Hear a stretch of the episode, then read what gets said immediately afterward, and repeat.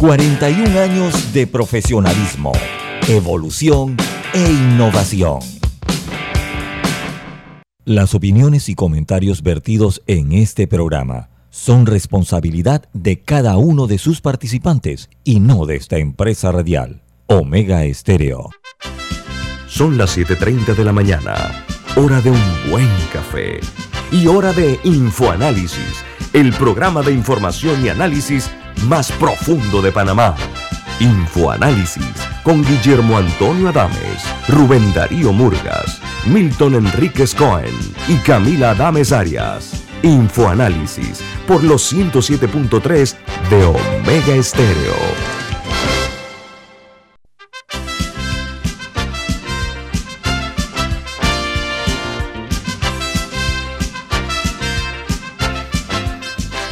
Hola, bienvenidos. Esto es Info Análisis, un programa para la gente inteligente. Hoy es 8 de marzo del año 2022 y esta fecha se conmemora el Día Internacional de la Mujer. Así que enhorabuena, nuestras eh, sinceros reconocimientos, no felicitación a las mujeres que han eh, llegado a ocupar su espacio merecido no porque se les dio la oportunidad, sino porque entraron pateando la puerta para lograr los objetivos que hoy han ido poco a poco sumando. Así que por ese sentido, bravo por las mujeres, pero sobre todo que se les reconozca eh, sus méritos y sus créditos para que haya mayor equidad en cuanto a las eh, oportunidades que tienen eh, las mujeres. Así que mi saludo respetuoso para todas las mujeres en esta fecha conmemorativa del Día Internacional de la Mujer. Este programa se ve en vivo a través de Facebook Live. También pueden eh, sintonizarnos en el canal de televisión, en sus televisores, en el canal 856, canal de cable onda.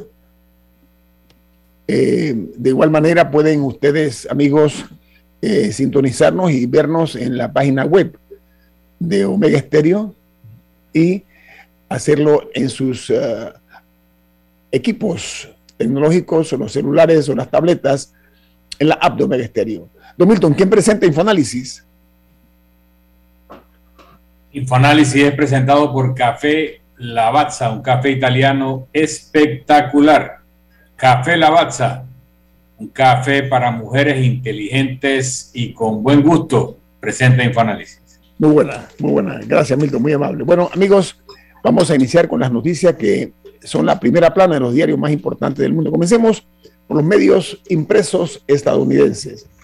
El diario The New York Times titula esta mañana, civiles atrapados en la escalada de ataques aéreos a Ucrania por parte de los rusos y este país, eh, Ucrania, afirma haber derribado dos aviones rusos sobre la ciudad de Kiev si él dice que se escucharon, sí se escucharon varias explosiones grandes en el centro de Kiev, pero no fue posible confirmar de inmediato el derribo de estos dos aviones rusos. El Washington Post titula, Odessa se prepara para el asalto ruso. Las condiciones humanitarias se deterioran aún bajo el aumento de los bombardeos de Moscú. Los demócratas y los republicanos llegan a un acuerdo para prohibir las importaciones de energía rusa y suspender las relaciones eh, comerciales normales. Dice que las empresas están huyendo de Rusia, pero noticia es que tanto McDonald's como eh, Pizza Hut se mantienen operando en Rusia. Mientras el diario The Wall Street Journal, el diario de los negocios, dice que Rusia golpea objetivos civiles en Ucrania las conversaciones de alto al fuego avanzan, pero dice muy poco.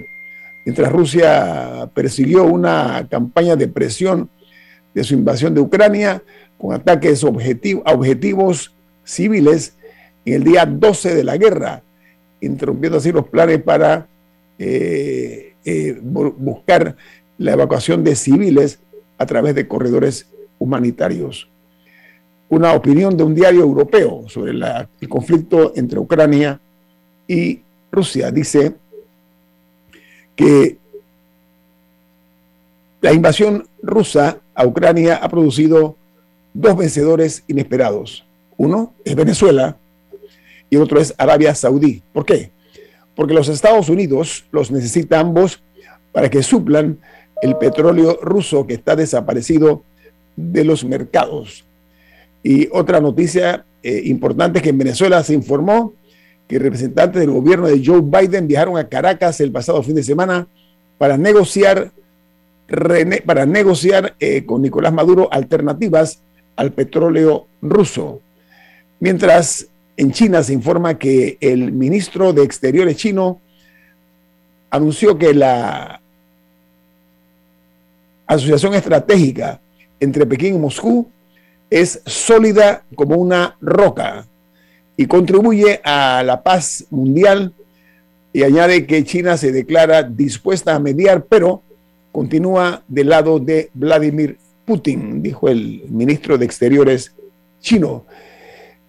Mientras en Cuba, el ministro de Exteriores, eh, perdón, en Cuba se empieza ya a sentir en el turismo las sanciones internacionales a Rusia.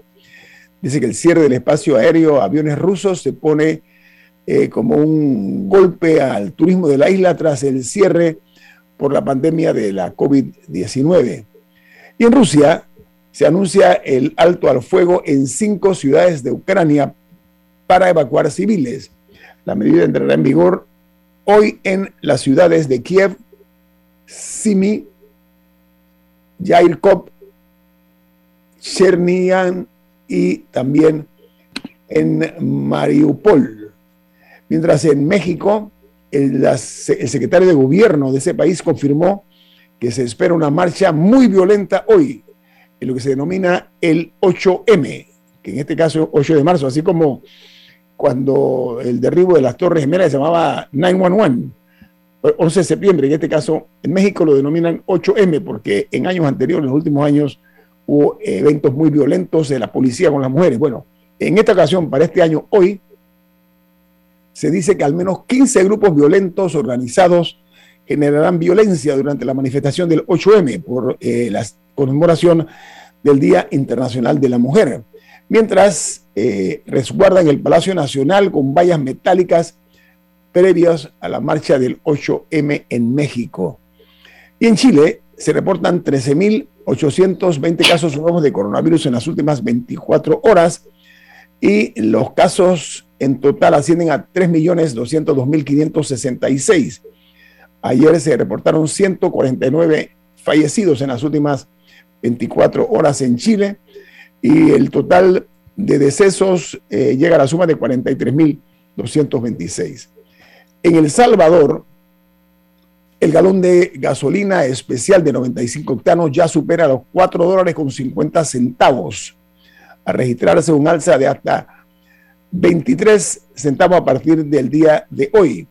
El diésel también refleja una fuerte alza en El Salvador. Mientras en Argentina, el gobierno de ese país analiza volver eh, a nombrar un embajador en Venezuela eh, para normalizar los vínculos diplomáticos con Caracas.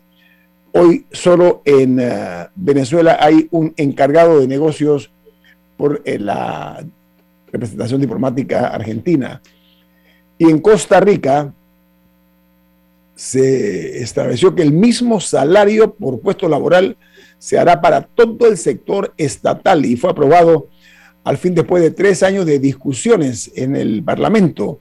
Se pretende una contención del gasto público más efectivo con una, una remuneración estándar por todos los puestos de gobierno en eh, Costa Rica, una medida digna de ser analizada. Mientras en Colombia, el principal titular de los medios impresos colombianos es que, perdón, el candidato presidencial Sergio Fajardo declaró ayer, candidato presidencial importante, declaró ayer, no creo que Petro gane en la primera vuelta. Esto significa que él acepta como ganador indiscutible a Petro. Mientras Ingrid Betancourt, recuerdan, ella fue secuestrada por eh, las guerrillas, pero Ingrid Betancourt también es aspirante a la presidencia de Colombia y declaró no más complacencia a los corruptos si llega a la presidencia. En Guatemala una noticia inquietante y es que aumenta la actividad del volcán de fuego tras registrar una actividad superior en las últimas 24 horas.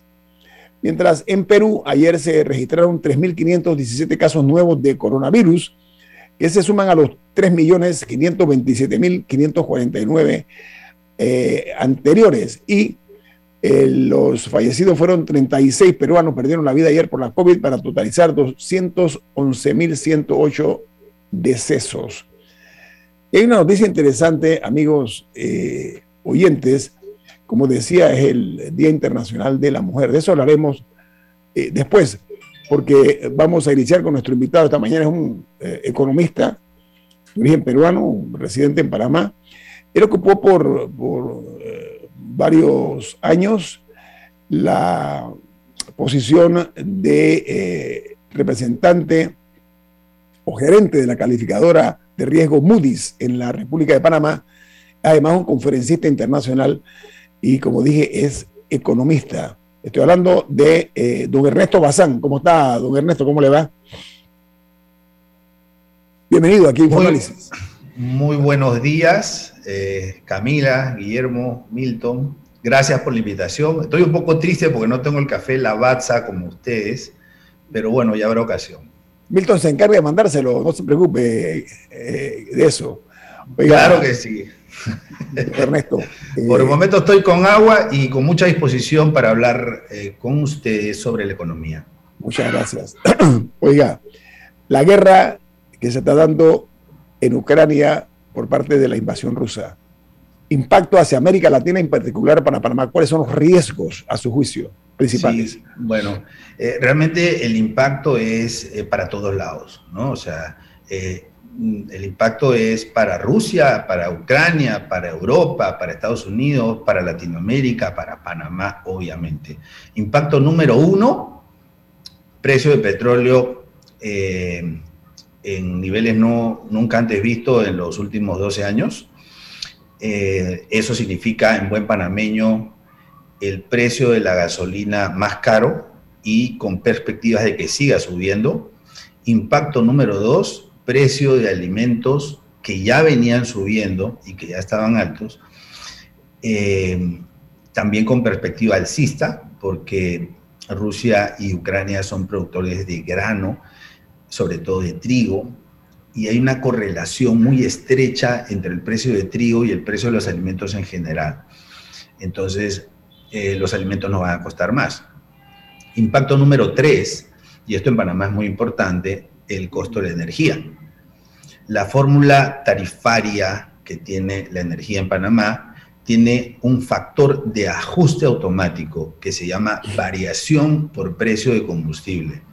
Entonces, eso quiere decir que así como estamos quejándonos que todos los viernes sube la gasolina, pronto vamos a empezar a quejarnos de las tremendas, pero tremendas subidas que vamos a tener en el precio de la tarifa eléctrica, porque, en nuestro famoso recibo de luz, porque ahí hay un rezago, ¿no? Eso no es tan, no es tan rápido, no llega tan rápido como el precio de la gasolina. Entonces, en el precio de la energía hay un rezago como de dos meses. Entonces, dentro de dos, tres meses vamos a tener un facturón en la tarifa de energía eléctrica.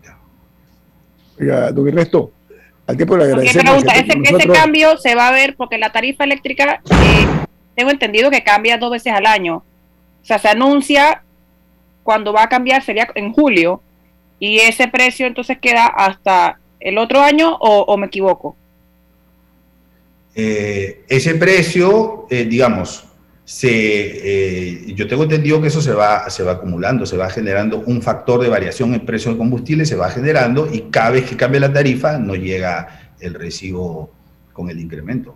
Bueno, vamos al corte comercial. Están escuchando al economista Ernesto Bazán, invitado nuestro aquí esta mañana en Info Análisis. Este es un programa para la gente inteligente.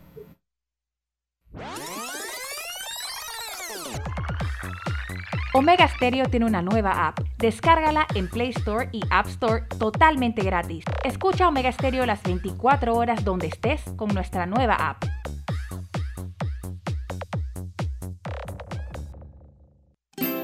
Hogar y Salud les hace la vida más fácil con la extraordinaria línea de pañales nocturnos para adultos Prevail. Los pañales nocturnos para adultos Prevail son 100% absorbentes y de uso prolongado.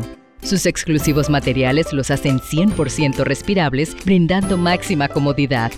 Para su conveniencia, los pañales Prevail vienen en todos los tamaños. Visite cualquiera de las sucursales de Hogar y Salud y pida sus pañales nocturnos para adultos Prevail. Hogar y Salud les hace la vida más fácil. Los pañales nocturnos para adultos Prevail tienen su descuento para jubilado. Ya viene InfoAnálisis, el programa para gente inteligente como usted.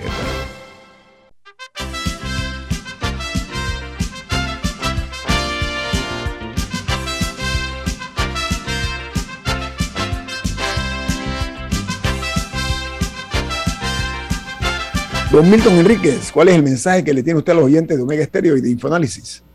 Así es. En Banco Aliado te acompañamos en tu crecimiento financiero.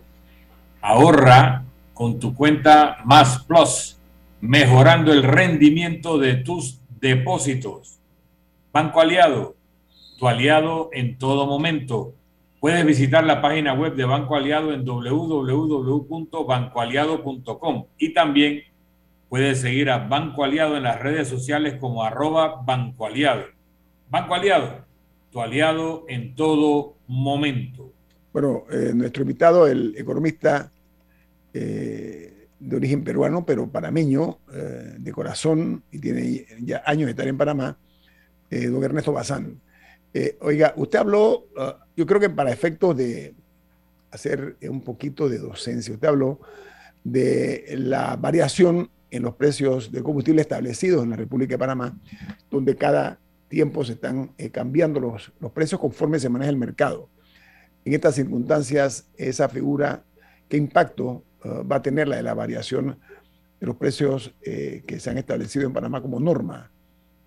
Bueno, eh, digamos, esta fórmula tarifaria no es solamente del caso panameño. En la mayor parte de países de Latinoamérica, no, yo de la eh, fórmula, de la fórmula aplicada en Panamá. claro, el, el, precio del combustible es un input importante en la tarifa de energía. Eso es en general. En el caso nuestro, nosotros tenemos una fórmula y tenemos al costado de la fórmula un factor que se llama variación en precio de combustible. Entonces, cuando, ese, cuando hay una variación positiva, es decir, una variación al alza, ese factor es mayor que uno y por lo tanto la tarifa se ajusta hacia un nuevo factor, digamos que si es mayor que uno, quiere decir que la energía, el precio la energía sube, ¿no? Y, eso nos llega a nosotros a través de eh, los, los, recibos de, energía que recibimos todos los meses, ¿no? Camila. Otra tendencia que estamos viendo en Estados Unidos es, son niveles de inflación eh, francamente preocupantes. Si nos puede explicar brevemente qué es la inflación, eh, qué, el impacto que causa y cómo eso nos afecta o no nos afecta aquí en Panamá. Sí, bien, perfecto. Excelente pregunta. Eso iba. Porque hemos hablado que va a subir el precio o ya está subiendo el precio de los combustibles, de los alimentos, de la energía eléctrica y todo eso converge, ¿no? Es decir, eh, el, anuncio importante que tenemos que hacerle a los radioescuchas es que van a subir todos los bienes y servicios en general, en general. ¿Por qué? Porque el combustible eh, tiene que ver con el transporte y casi todos los productos necesitan transporte. Es más, las personas necesitamos transporte. ¿no? Entonces, eh, eh, en general vamos a ver todos los precios de bienes, de, servicios al, al alza. Entonces, cuando eso es generalizado, se le denomina inflación. La inflación es el incremento de precios en general de manera sostenida, mes a mes, eh, en tendencia alcista. Esta inflación la hubiésemos tenido aún sin guerra. ¿Por qué? Porque Estados Unidos cerró el mes de diciembre del, cerró enero, cerró enero, antes de que este conflicto se agrave, con una inflación del 7.2% anual, 7.2%, la inflación más alta de los 40 últimos años. La inflación se origina, en el caso de Estados Unidos, principalmente porque se hizo una emisión de dinero muy grande. La masa monetaria, es decir, la, toda la cantidad de billetes que hay en, Estados Unidos, la masa monetaria, em, a finales del 2020 era de más o menos 3.200 billones de dólares, 3.200 billones de dólares. Y se elevó a 6.300 billones de dólares a finales del año 2021. Quiere decir que prácticamente la masa monetaria se duplicó en un solo año. Eso genera inflación. ¿Por qué? Porque si tenemos la misma cantidad de bienes y servicios y hay más billetes circulando, entonces va a haber una presión al alza de, eh, eh, de todos los bienes y servicios. Y eso es la inflación. Entonces ya en Estados Unidos teníamos mes a mes, todos los meses, eh, un incremento inflacionario. Ahora, cuando llega la guerra, la guerra lo que hace es potenciar todo esto. En adición a esa explosión de billetes y de dólares, que también nos afecta a nosotros porque usamos los dólares, eh, tuvimos eh, otros elementos importantes. El precio del petróleo venía subiendo, aún sin guerra, simplemente por un eh, reacomodo de oferta y demanda. Los fletes tuvieron un incremento importante, y si sube el precio de los fletes, pues sube eh, el precio de, casi todo lo que se comercia internacionalmente. Y esos eran factores adicionales a la inflación. Entonces, eh, nos, agarra esta guerra en un momento en donde los precios venían con tendencia alcista, se potencian estos precios y lo que no se espera es que la escalada de incrementos en precios continúe. Ahora, las, vamos a decir, buenas noticias para Panamá son, número uno, que en esta incertidumbre y en este nerviosismo mundial, el dólar como moneda se ha fortalecido. O sea, el dólar es, es un activo de refugio. Hay dos activos de refugio internacionales que son, eh, digamos, los clásicos. El primero es el dólar, el segundo es el oro. Entonces, los dos se han fortalecido. ¿Por qué? Porque en general las monedas en el mundo, y sobre todo el rublo, pero en general las monedas, y tú lo ves con el euro, lo ves con el franco suizo, lo ves con otras monedas, se están devaluando con respecto al dólar. Entonces, eh, la gente ¿qué hace? Compra más dólares, acumula, cambia su tendencia a dólares. Por lo tanto, el dólar se fortalece, el dólar vale más y eso nos favorece a nosotros, porque si nosotros, que somos un país importador, compramos con dólares, los dólares, compramos de China, de India, de Brasil, esos dólares alcanzan un poco más. ¿no? Entonces, es, y eso es algo que va de alguna manera a atenuar la inflación, pero igual vamos a tener un impacto fuerte. Eh, otra noticia, digamos que también hay que sopesarla en estos puntos eh, buenos y no tan buenos, es eh, la tasa de interés. ¿Por qué? Porque normalmente cuando sube eh, los precios, o sea, cuando aumenta la inflación, lo que hacen los bancos centrales de los diversos países es elevar la tasa de interés, ¿no? Eh, para contrarrestar la inflación. Esa es una herramienta que se usa en la economía muy clásica. Pero en las actuales circunstancias, eso parece que no va a llegar, porque ya Ningún aumento de la tasa de interés va a atenuar el efecto de la inflación, o sea, no le va a hacer mucho efecto y no tiene mucho sentido porque el aumento de la tasa de interés afectaría el crecimiento de la economía. Entonces, eh, eso hubiese sido un golpe adicional para los panameños porque eh, como los panameños casi todos tenemos deuda, de hipoteca, de tarjeta de crédito, de auto, de lo que sea, entonces hubiésemos tenido que pagarle más intereses a los bancos por esta subida en las tasas internacionales. Entonces, como que nos hemos salvado de eso. Esa es como otra noticia que de alguna manera, eh, eh, digamos, deja de ser mala en este contexto. Y otra cosa... Pero, pero ya es seguro, ya, es seguro que no van a subir las tasas o todavía existe esa posibilidad. Ok.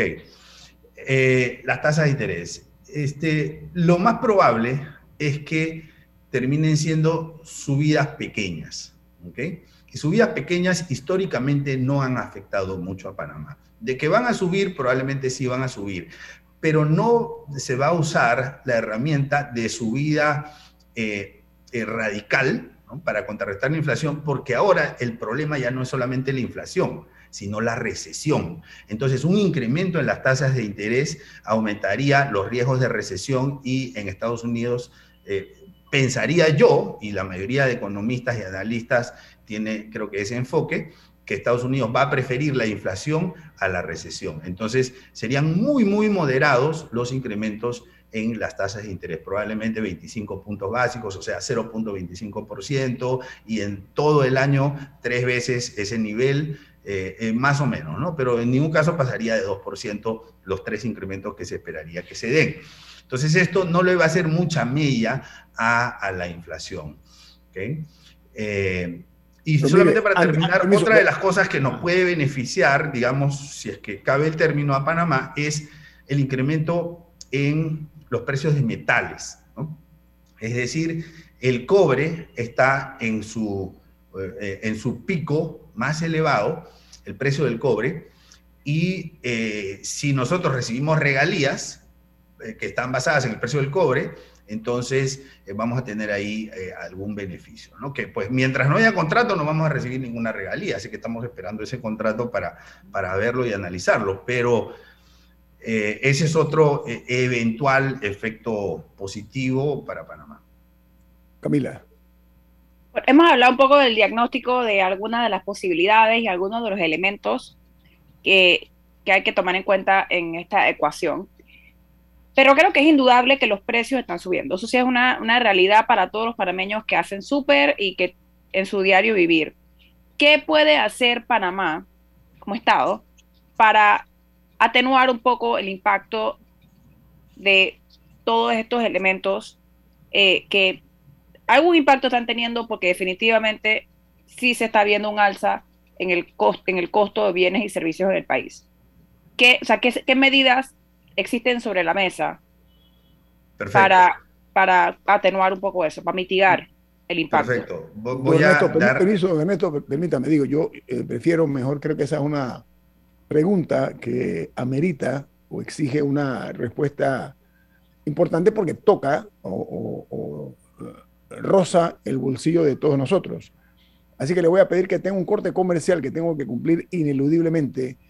Al regreso del corte comercial eh, lo dejaremos con la respuesta por parte del economista Ernesto Bazán, que es nuestro invitado esta mañana aquí en Info Análisis, un programa para la gente inteligente.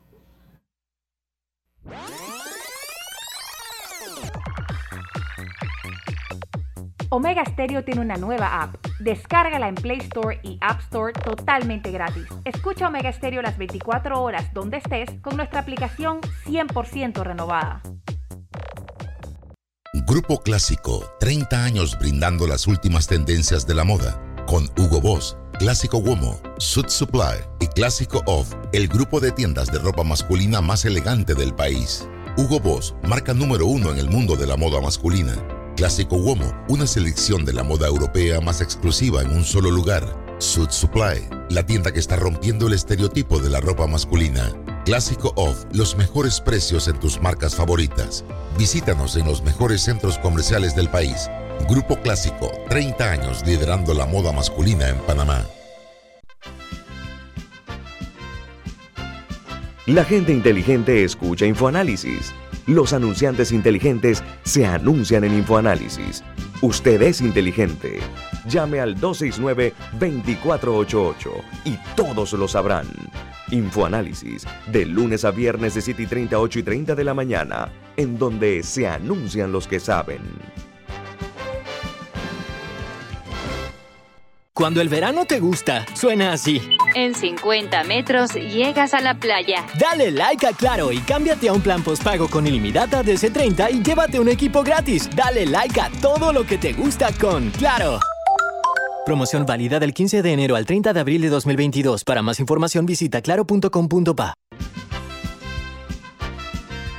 Ya viene InfoAnálisis, el programa para gente inteligente como usted. Bueno, continuamos nuestra conversación, nuestra charla con el economista Ernesto Bazán. Él ocupó el cargo de gerente en Panamá de la calificadora de riesgo Moody's Está esta mañana es conferencista, además, en temas económicos. Camila, reformule la pregunta cortita para don Ernesto Bazán, por favor. En el bloque pasado hicimos un poco de un diagnóstico de diferentes elementos eh, que pueden tener un impacto, sea positivo o negativo, en la economía panameña, pero indudablemente se está viendo un alza en el, en el costo de, o sea, en el precio de bienes y servicios. ¿Qué, pueda, ¿Qué medidas existen como posibilidades para mitigar el impacto de bolsillo de los panameños? Perfecto. Bueno, eh, mira, no va a pasar mucho tiempo para que salga un genio a decir, aquí tenemos que crear un fondo de estabilización, ¿no? Para que cuando suba el precio del combustible, entonces ese fondo, o sea, con el dinero del Estado, que es el dinero de todos, absorba esos incrementos y así le demos estabilidad y así este, eh, atenuemos la inflación. No va a pasar mucho tiempo para que algún genio proponga eso.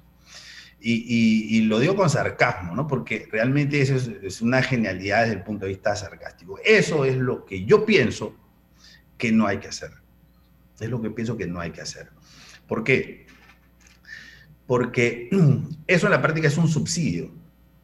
¿okay? Y es el peor subsidio que puede haber.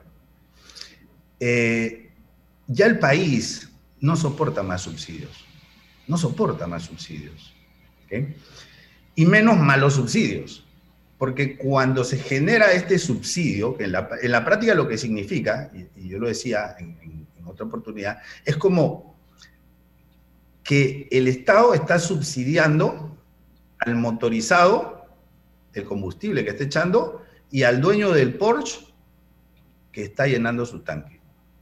El Estado está subsidiando a los dos. Entonces, no es un subsidio discriminado, no es un subsidio dirigido, es un subsidio indiscriminado. ¿Cómo lo ve usted entonces? Entonces es un mal subsidio, es un mal subsidio. Ah, eh, y además, la segunda razón por la que es un mal subsidio es que ese dinero eh, le quita la oportunidad a los que merecen recibir esos fondos del Estado, que es la gente que no tiene agua, que es la gente que no tiene servicios públicos. Entonces, eh, dejamos de llevarle eh, agua a alguna gente para subsidiar, digamos, eh, de esta manera tan indiscriminada. Eso no es una buena idea. Entonces, tampoco control de precios, porque control de precios lo que genera es escasez. ¿Qué cosa es lo que yo creo que sí? reactivar la economía. Eso sí. ¿Cómo se hace? Eh, eh, bueno, lo hacemos de la siguiente manera. Primero, primero, primero, reducimos los gastos. O sea, somos un país que gasta mucho y que gasta mal y que tiene 15 años de déficit fiscal consecutivos. Son, este, eh, entonces, ¿qué pasa? Y lo cubrimos con deuda.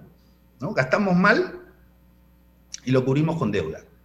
Entonces, bajamos los gastos para que el presupuesto del Estado genere un espacio que permita tener eh, o realizar inversiones en infraestructura. Eso genera empleo.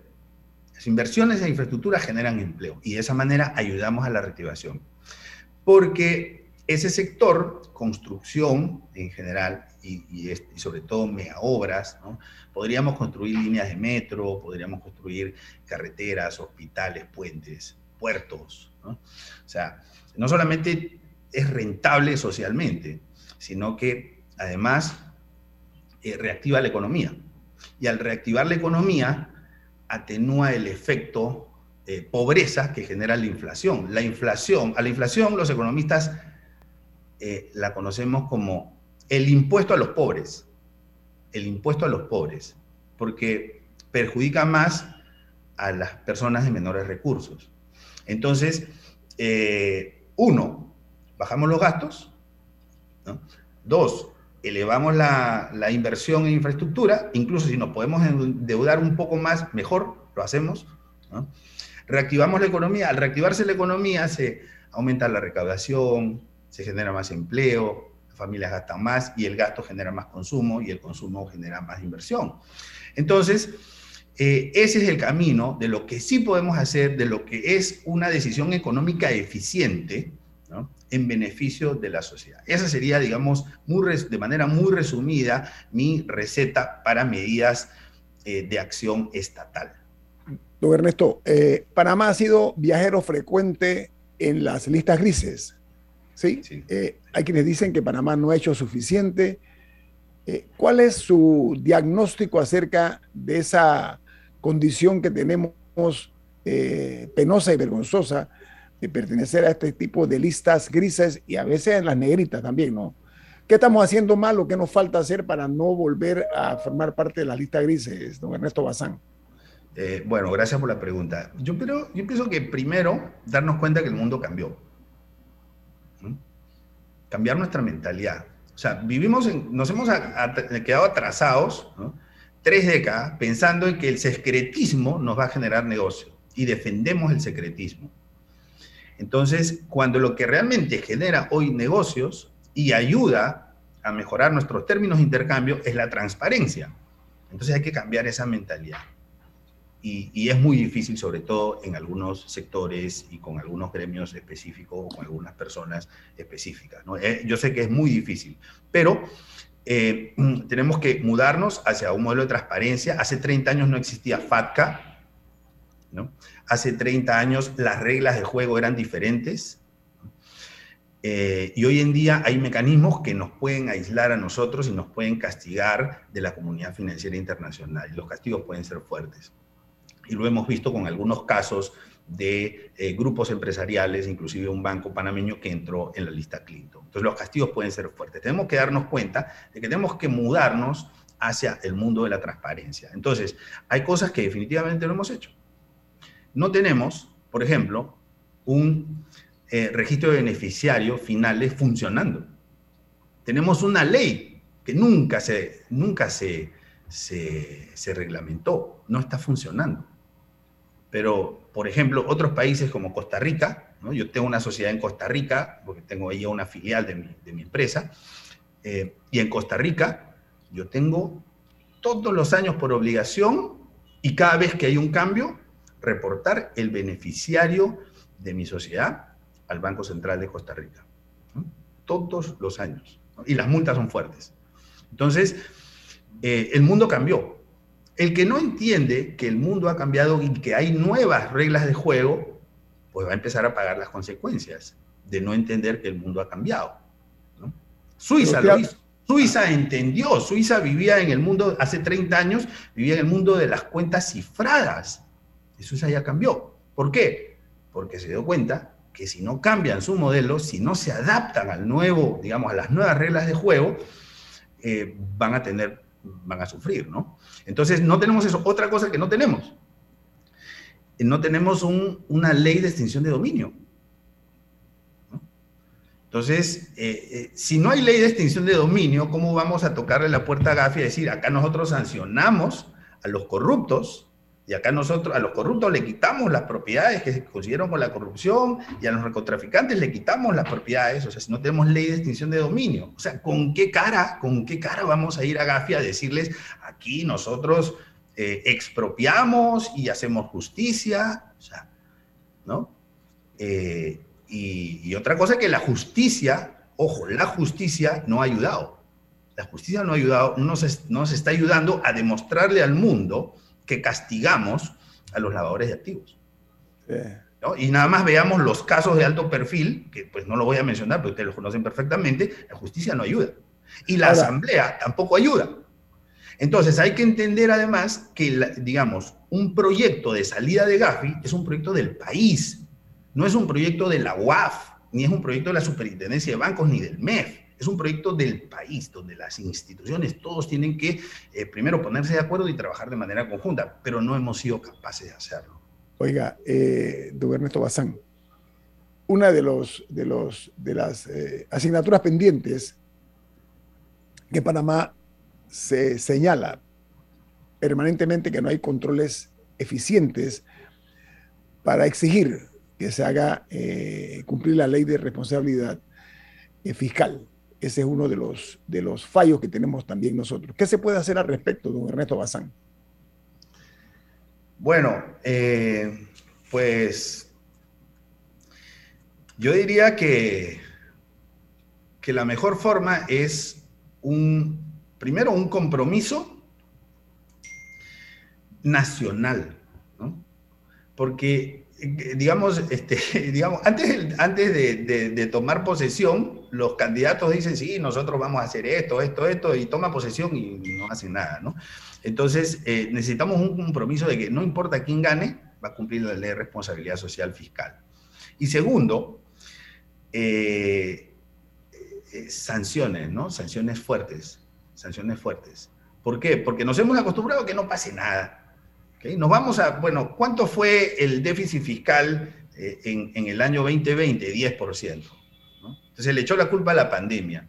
O sea, 10% del PIB, 10% del PIB es, eh, no, pero si fue 10%, o sea, eso es eh, más o menos 6 mil millones de dólares. ¿no? O sea, no se le puede atribuir a la pandemia un incremento en el déficit de 6 mil millones de dólares. O sea, que con la pandemia gastamos más, sí, o sea, por supuesto, pero no fueron los 6.000.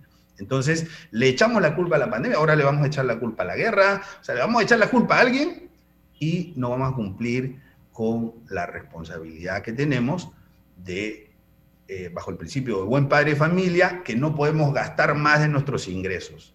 Entonces, pero al ministro no le pasa nada y a las personas responsables no les pasa nada, no hay un régimen de sanciones para eso.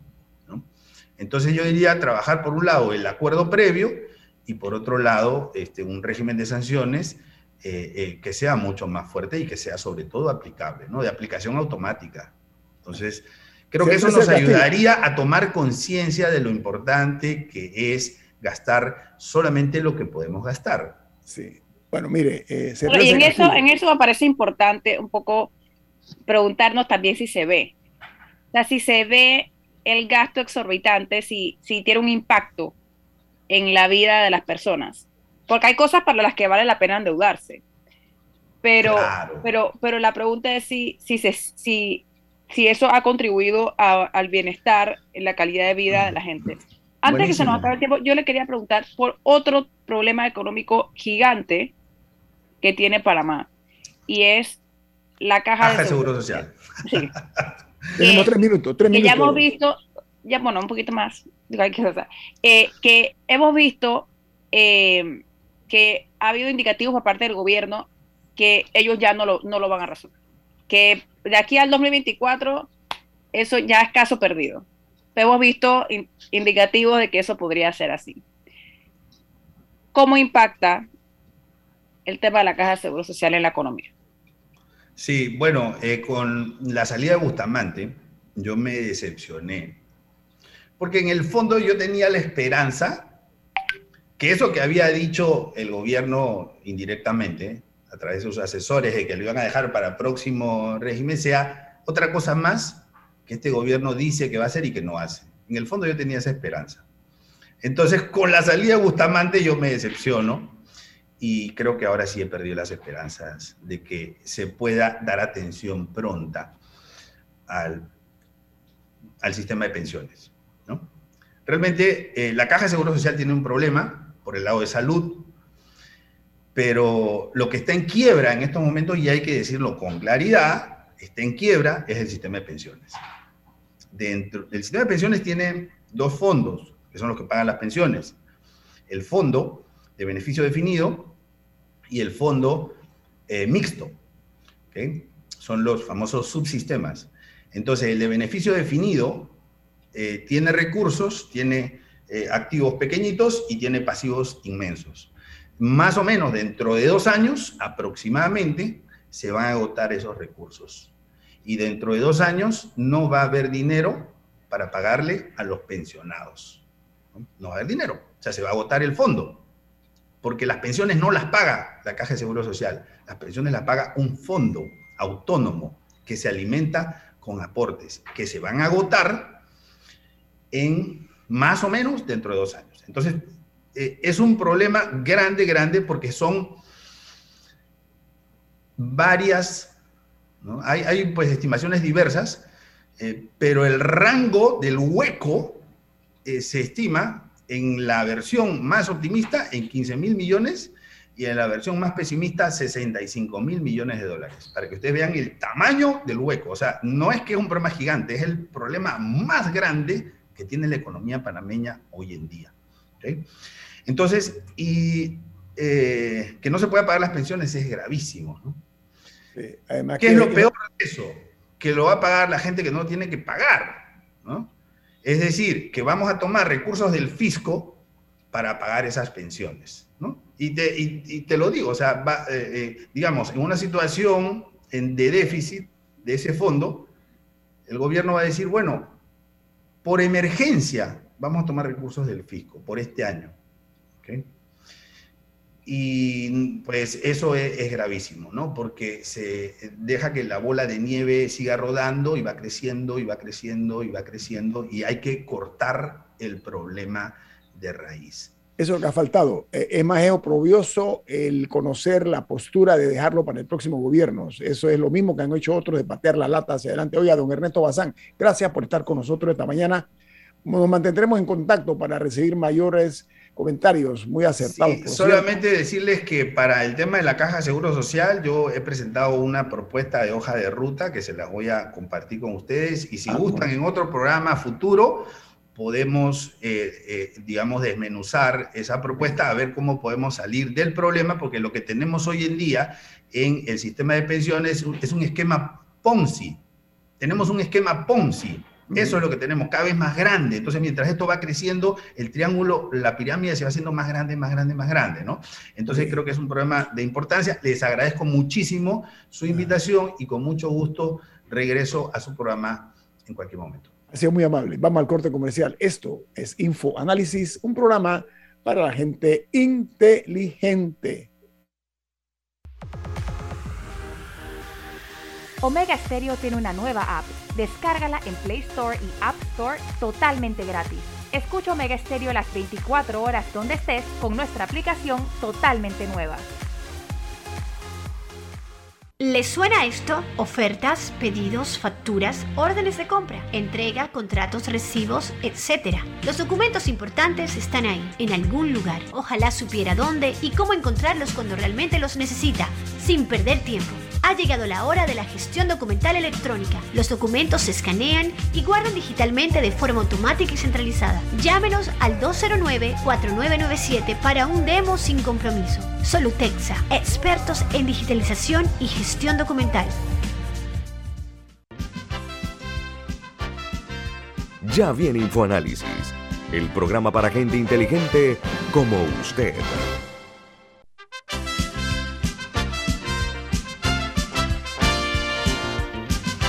Miren, amigos oyentes de Infoanálisis a través de la cadena nacional Omega Estéreo.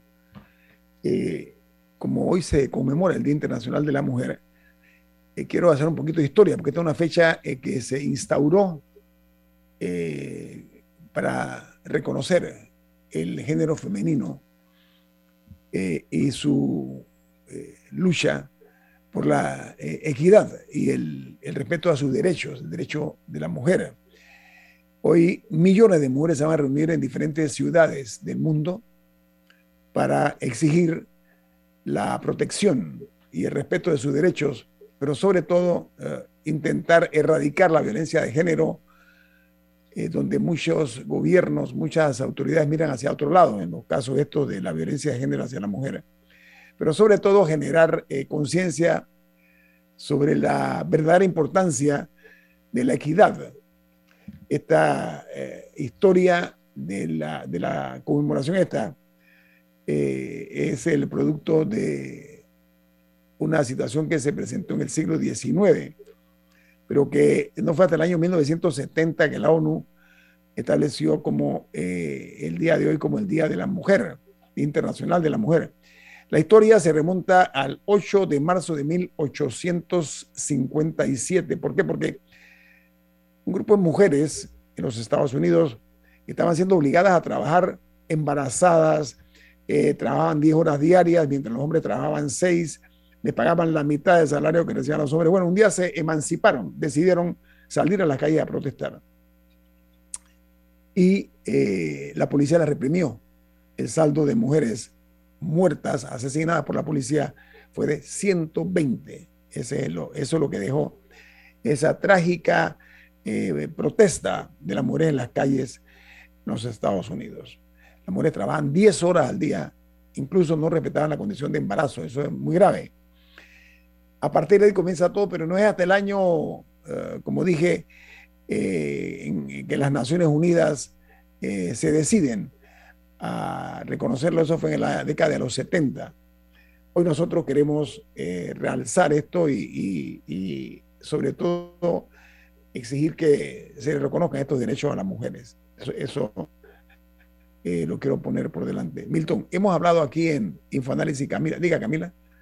No, nada más quería eh, comentar que en ese sentido la lucha continúa porque todavía existe una gran inequidad eh, en términos, bueno, en términos de, violencia, en términos de, de, ser víctimas de violencia, en términos de, de laborales, todavía existe una disparidad en los salarios, en, muchísimos países y en muchísimos ámbitos.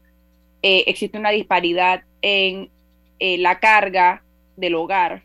No se carga por igual eh, el peso de las tareas del hogar, lo que la famosa doble jornada. Así que el, hoy en el Día Internacional de la Mujer, no le dé rosas a nadie, no le compre chocolates a nadie. es un día de lucha y respeten a las mujeres también. Milton. Es, un día, es un día para recordar que la lucha Nosotros hemos hablado aquí. Sin embargo, antes de cambiar el tema, claro, claro, por supuesto. Sin embargo, ha habido enormes progresos. Sí. Esta lucha centenaria que se conmemora hoy eh, nos tiene en un mundo en el siglo XXI con cada vez más países encabezados por mujeres, con cada vez más corporaciones importantes encabezadas por mujeres, con cada vez más gremios y sindicatos encabezados por mujeres. Y, a mí me parece que esos son progresos que hay que reconocer. Hay mucho por hacer, pero no hay que pensar que no se ha hecho mucho. Se ha hecho muchísimo. Y se ha hecho muchísimo gracias a mujeres muy valientes, pero también a hombres solidarios. Y yo pienso, porque lo percibo en mis hijos y mis sobrinos, que la generación de Camila está mucho más sensibilizada a la equidad, está mucho más sensibilizada a no caer en esa discriminación o en esos estereotipos que relegaban a la mujer a un segundo plano. Así que, así como en este día conmemoramos para enfocarnos, para enfocarnos en el tema, porque realmente no se reduce a un día al año, y, se puede hacer un inventario de todo lo que falta, también hay que hacer una lista de reconocimiento a todo lo logrado. Así es, estoy de acuerdo, Milton. Me sumo eso. Oye, eh, Milton, nosotros hemos hablado aquí sistemáticamente que en nuestro país se ha practicado con mucho éxito, a propósito, el gato pardismo. El gato pardismo es hacer cambios para que nada cambie. Me refiero específicamente al anuncio que se hizo de la eliminación de los gastos de movilización de los alcaldes y los representantes de corregimiento. Eh, esto está muy bien, pero les han abierto una puerta muy ancha, así como los templos antiguos, las iglesias antiguas, esas puertas enormes que hay, para que estos mismos señores sigan recibiendo estos beneficios para la figura de los gastos imprevistos. Voy a explicarme. El, el señor Bazán, nuestro invitado, hablaba de Costa Rica. Hace un instante leí la nota principal de los medios de Costa Rica y es que se aprobó el mismo salario por puesto laboral para todos en el sector eh, estatal. ¿Okay? Eso se logró en Costa Rica. En Panamá, un alcalde gana, uno gana 15 mil dólares, otro gana 12 mil dólares, otro gana 13 mil, por poner un ejemplo y nada más. Esa inequidad evidente no se ha atrevido todavía nadie a decir, hasta aquí llegó por lo que acabo de decir, eh, Milton. Pero yo creo, yo creo que la, inequidad, no en ese sentido, no, se llama inequidad, la diferencia de salario, en ese sentido, es mala si no tiene nada que lo justifique. Porque, por ejemplo, no es lo mismo un alcalde, ni aquí ni en ningún lado, es lo mismo un alcalde en una zona rural que en la ciudad capital. Eh, ni el alcalde ni cualquier puesto de trabajo eh, creo que en ningún lado sería, sería la misma. Y yo creo que, o sea, yo no veo por qué alguien implicaría que necesariamente deberían ser remuneradas igual. O en una circunscripción pequeña versus una más. O sea, no, no sé cuáles serían las métricas, pero yo me imagino, y no he leído la ley de Costa Rica, o sea, que toma en cuenta algunas de, esas de esas variables. Eh, bueno, aquí en Panamá hemos hablado de la necesidad de una ley de salarios en el sector público, y sí es cierto que hay muchísimo desorden, pero yo creo que sí debe existir alguna, algunas métricas para, para, hacer esa diferenciación. Eh, pero no me he leído la ley de Costa Rica, pero sí quiero decir que yo sí creo que hay ciertas cosas que justificarían una diferencia. Sí, pero lo que pasa es que vi ejemplo alcaldes del interior, ok, que ganan eh, salarios por encima de los ministros de Estado. Y no estoy hablando de que los ministros les el salario, porque aquí la gente, usted sabe que el juega vivo es una, una triste realidad. No estoy hablando de eso. Estoy hablando que hay que ajustarse a la realidad de un país como el nuestro, eh, donde ha faltado templanza por parte de los que gobiernan para decir alto. Vamos a trabajar, pero no por eh, el hecho de servirnos de los cargos, de los puestos, sino servirle al país. Eh, aquí se ve y se practica el hecho de que se piensa que cada cinco años llegan nuevos amos, llegan nuevos dueños de la cosa pública. Y eso no puede ser. Decía muy bien el eh, don Ernesto Bazán, de que uno de los problemas de nuestro país, lamentablemente, y eso hay que, reconocerlo, es que eh, es ominoso el hecho de que se llega al, poder en muchas o en no pocas ocasiones a servirse de los cargos y no a servir al país, como se dijo en un momento. Milton, nos quedan un minuto. Adelante. sé que queda un minuto, pero antes de, de que nos vayamos y hablando de, de, aprender, ayer fui al ensayo general del musical Solo las estrellas bastarán en el Teatro Nacional, un musical eh, también de la inspiración de Diego Dovaldía, que nos trajo 1903, pero que lo hizo con Horacio Valdés, el muy recordado y difunto eh, compositor y cantante estrella de Son Miserables. Entonces, Horacio y Diego tomaron las canciones de Son Miserables y construyeron una narración del Panamá de 1987 a 1989, un poco como Diego hizo con 1903, a través de la música, a través de la ironía y a través del drama, nos hacen recordar nuestra historia. Y quiero decir que me gustó mucho. También me gustó mucho quienes participaron. Juliet, Roy con esa voz espectacular, Leonte Bordanea, que siempre eh, es un placer escucharlo, sobre todo cantando las canciones de Son Miserables en esta obra. Nilena Sisópulos, dramáticamente y como cantante también espectacular. Arián Abadi, Randy Domínguez, que siempre es una presencia de peso en todas las obras de teatro panameña, un actor de carácter. Eh, Elmis Castillo, que hace una muy buena actuación. Y Sabo Méndez, Janelle Davidson, que carga como la narradora eh, todo, eh, todo el musical y eh, Cristina de la Fuente, que también tiene una voz espectacular. Y, le ruego disculpas a aquellos que no he mencionado en este momento, pero vale la pena apoyar el arte nacional, vale la pena aprender de nuestra historia a través de toda la metodología posible y en este caso a través de un musical. Habrán opiniones encontradas, hay recursos artísticos que no tienen que ser necesariamente fieles a la historia y hay posiciones que tal vez irriten a algunos y satisfagan a otros pero vale la pena ir a ver Solo las estrellas bastarán en el Teatro Nacional. Ya está en escena, ya está en escena. Ayer fue el ensayo general, creo que abre cartelera próximamente. ¿A partir de cuándo entra en cartelera? Eh, no sabe debe estar entrando en estos días porque ayer vimos el montaje completo, así que si no es esta noche, mañana, pero esta semana deben arrancar y vamos a conseguir información, vamos y vamos a conseguir eh, información. Aquellos que, que nos eh, hicimos nuestra juventud con las canciones de Son Miserables, aquellos que vivimos los hechos de finales de los 80, eh, encontraremos muchos, muchas teclas emocionales que se tocan. Y aquellos que no conocen nuestra historia, es una forma de empezar a interesarse por lo que pasó en este país hace 30 años. Bueno, viene Álvaro Alvarado con su programa Sin Rodeos. ¿Quién despide Infoanálisis, Milton? Nos vamos, pero lo hacemos disfrutando una deliciosa taza del café Lavazza, un café italiano espectacular. Café Lavazza, un café para mujeres inteligentes y con buen gusto. Despide Infoanálisis. Ha finalizado el Infoanálisis de hoy. Continúe con la mejor franja informativa matutina aquí en Omega Estéreo 107.3, Cadena Nacional.